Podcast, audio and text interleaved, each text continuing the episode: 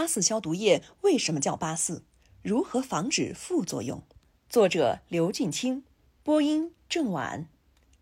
新冠肺炎疫情爆发后，八四消毒液再次走红。此前，这种价格低廉、使用简单、效果可靠的消毒液，已经在战胜甲肝、SARS 疫情过程中发挥巨大作用，堪称防疫神器。关于“八四”一词的来源。有人猜测是由巴氏杀菌音译而来，还有人猜测可能代表有效成分含量。那么八四这两个数字究竟代表什么？这种消毒杀菌还能漂白衣服的液体究竟怎么来的？今天就带领大家一探究竟。社会急需杀灭肝炎病毒。上世纪八九十年代出现过不少震惊全国的传染病流行事件。期间，一些患者由于消毒条件不好，交叉感染加重了病情，甚至不治而亡。北京第二传染病医院的医生金耀光在临床查房中就发现一些令他揪心的情况：住院治疗的小儿麻痹、麻疹肺炎患儿退烧后本应康复出院，却出现二次高烧，无论再用什么抗菌素都毫无效果，并最终死亡。这样的现象经常在一些病房集中出现，这也引起了医院的警觉。到底是什么原因导致患儿二次发高烧、连续死亡呢？一道道紧急公关的指令下，经细菌培养化验检查，患儿死亡可能是耐药菌株金黄色葡萄球菌院内交叉感染所致。金黄色葡萄球菌是常见的食源性致病微生物。常寄生于人和动物的皮肤、鼻腔、咽喉、肠胃、痈、化脓窗口中，在空气、污水等环境中也无处不在，是革兰氏阳性菌代表，能够导致肠炎、肺炎、心内膜炎等，还会导致中毒性的休克、败血症等严重后果。原因查明，人命关天，刻不容缓。金耀光提出以绿叶喷雾的方式彻底清洗病房，进行消毒。效果立竿见影，患儿再也没有出现交叉感染死亡的现象。教训让金耀光意识到了消毒的重要性，但绿叶有剧烈刺激作用和腐蚀性，挥发的气体还可能导致燃烧爆炸，吸入人体还会导致严重中毒，并不能作为日常消毒使用。金耀光开始尝试配制消毒液。几年后，他被调到北京第一传染病医院（现首都医科大学附属北京地坛医院，下称地坛医院），在新成立的消毒科担任主任。为了补上消毒知识这一课，金耀光主动向消毒专家、军事医学科学院顾德宏教授和马世章研究员等请教，还拜北京疾控中心主任张景平和彭国克等为师。一九八二年，乙型肝炎在我国有大流行的趋势，全社会急需一种能够有效杀灭肝炎病毒的消毒产品。北京市科委立项拨款十五万，提供三百平米实验室，成立了肝炎消毒剂课题组，由金耀光主持研制工作。有人、有资金、有实验室，课题进展得十分顺利。在不到两年时间里，金耀光的团队筛选了数十种配方之后，终于发现适宜浓度的次氯酸钠溶液是最理想的方案。通过实验进一步验证，次氯酸钠溶液对于芽孢致病的球菌杆菌具有百分之九十九点九九的杀灭效果。三千多次现场消杀实验后，新研发的消毒液效果得到了确切验证。经北京市专家委员会鉴定。消毒液荣获北京市科技进步三等奖，那一年正是一九八四年。地坛医院药剂科刘志德主任提议将消毒液命名为“八四消毒液”。此后，金耀光等在《健康报》等发出技术转让广告，很快就有三十七家企业购买了八四消毒液生产技术。至今，全国有上千家企业生产八四消毒液。上海甲肝八四消毒液一战成名，不少人或许还记得八十年代中后期的甲肝乙肝疫情，尤其是一九八八年上海甲肝疫情，由受污染的毛蚶引发，造成了三十万人感染。八四消毒液问世没几年，便遇到上海甲肝爆发。那时候，动物性的蛋白质数量少，价格贵，而只要六毛钱到八毛钱一斤的毛蚶，成为很受市民欢迎的美食。毛蚶是生长在河口和海湾泥沙中的贝类生物。上海市民习惯用开水对毛蚶简单的泡烫一下就拌着吃。这种吃法看起来很新鲜，味道也不错，但其实是一种非常不好的饮食习惯。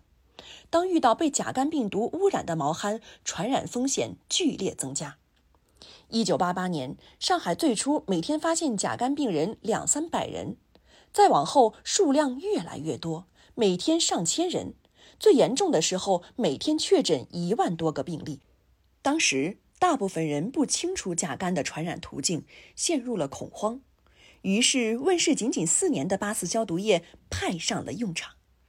在用八四消毒液进行环境消毒后，加之必要的隔离措施，当年三月甲肝传染被有效阻断，也没有出现社会上担忧的第二波疫情。八四消毒液从此一战成名，成为公共场所及家庭必备的消毒产品。至今，大部分上海人家里都有一瓶八四消毒液。次氯酸钠专注消毒两百年。八四消毒液的主要成分为次氯酸钠，浓度为百分之五点五至百分之六点五。次氯酸钠是将氯气通入碱液制造而成。作为一种强电解质，次氯酸钠在水中首先电离，生成次氯酸根离子。次氯酸根离子具有较强的氧化性，通过与细菌细胞壁和病毒外壳发生氧化还原作用，使病菌裂解。或直接作用于细菌体内的酶，使细菌死亡。此外，氯离子能显著改变细菌和病毒体的渗透压，导致其丧失活性而死亡。一七八九年，法国化学家伯瑟列在研究用氯气作为漂白剂时，将氯气冲入甲碱液，制成了次氯酸钾溶液，从而制成了漂白水。这一发明让当时的染料厂大大提升了生产效率。此后，法国化学家拉巴拉克在次氯酸钾溶液基础上，将原本的甲碱液替换成廉价的氢氧化钠，生成的次氯酸钠可以用于除臭和防腐。在一八三二年的巴黎霍乱瘟疫中，拉巴拉克的漂白剂第一次在人类瘟疫史上发挥关键作用。这次霍乱疫情是从东欧和中东等地传过来的，从三月到九月。巴黎六十五万人口中死了两万人，而整个法国死亡人数超过了十万。后来霍乱又从巴黎传到了北美洲的纽约、魁北克等地，接着又传入了美国内陆河流。由于当时的医学知识有限，医生以为霍乱是空气传播的，并没有采取有效措施阻止霍乱的根源——霍乱弧菌污染食物和水源。但由于空气弥漫着恶臭，法国政府开始对整个巴黎的医院、街道、下水道大量使用除臭的漂白剂。虽然本意是为了除臭，却在一定程度上阻止了霍乱疫情。而随着细菌理论在19世纪后期普及之后，次氯酸钠成为了杀菌、消毒、去除臭味的常用品。1914年，第一次世界大战爆发，战争中有许多人受伤。因当时医疗条件落后，伤口处理不及时，有大量的伤患死于伤口感染。各国学者、医生们都在寻找一种既可以杀菌又不会伤害人体的消毒水。来自英国的化学家达金研究了两百多种不同的防腐物质，包含了酚、水杨酸、双氧水等，最后发现百分之四的次氯酸钠溶液同时具有杀菌与清理创伤的效果，满足了需求。这种配方被称为达金溶液。青霉素诞生之前，达金溶液拯救了大量受伤的士兵。到第二次世界大战的时候，达金溶液已经被普遍的用在伤口的消毒及清洗上面。虽然达金溶液已经有上百年的生产和临床应用历史，却并不擅长于环境的消毒。八四消毒液中次氯酸钠的浓度高于达金溶液。其生产过程中又会产生一定量的氢氧化钠，能够缓解有效成分的分解，兼顾了杀菌性能与稳定性。如何安全使用八四消毒液？不论是消毒还是对日常用品漂白，八四消毒液都绝对算得上是称职的好帮手，给我们生活带来了非常大的便利。但必须强调的是，八四消毒液也是一种危险化学品，如果使用不当，可能产生严重后果。近几年，使用八四消毒液后身体不适送医甚至死亡的事件时有发生。二零一二年，一位姓毛的三十三岁女性，因家庭琐事与丈夫发生争执，吞下约一百毫升八四消毒液，虽经洗胃抢救，最终还是不治身亡。二零一八年，安徽蚌埠市漠河口镇发生一起意外中毒死亡事故，两个孩子将清洁卫生用的洁厕灵和八四消毒液倒在盆中。两者混合产生有毒的氯气，造成一老人当场死亡，一男子和两名孩童中毒。对一些经常使用八四消毒液的工人调查显示，长期接触八四消毒液会有手掌大量出汗、指甲变薄、毛发脱落等现象。中国比较医学杂志刊发的低浓度八四消毒液对小鼠生殖生理影响的研究结果显示。百分之零点五的八四消毒液对小鼠的生殖生理无明显影响，但百分之二点零的八四消毒液使小鼠精子畸形率显著增高。该文最终的结论是在实际使用中要严格控制八四消毒液的浓度。原国家卫计委二零一六年发布的《医疗机构环境表面清洁与消毒管理规范》也明确提到。环境表面不宜采用高水平消毒剂进行日常消毒。那么，在家庭场合使用八四消毒液到底多少才是安全量呢？日常消毒有效率含量每升五百毫克即可达到杀灭病菌的效果。具体配置方法需要根据不同品牌的有效率含量来换算。一般市面上能买到的八四消毒液，通常稀释一百倍左右即可达到擦拭、喷洒及脱洗需要的消毒效果。无论用于何种用途，使用八四消毒液后都要用清水冲洗。很多人正是忽略了清水二次冲洗这一步，导致八四消毒液中的刺激性气味刺激了呼吸道，对人体造成损伤。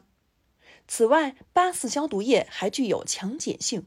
如果和含强酸的消毒产品，如洁厕灵等混合使用，会产生化学反应，生成有毒氯气。上文提到的蚌埠惨剧就是这一化学反应导致的。如果室内使用八四消毒液后，有人出现咳嗽、胸闷、呼吸困难等症状表现，应将患者迅速的转往空气新鲜处，保持呼吸道通畅，再即刻联系就医。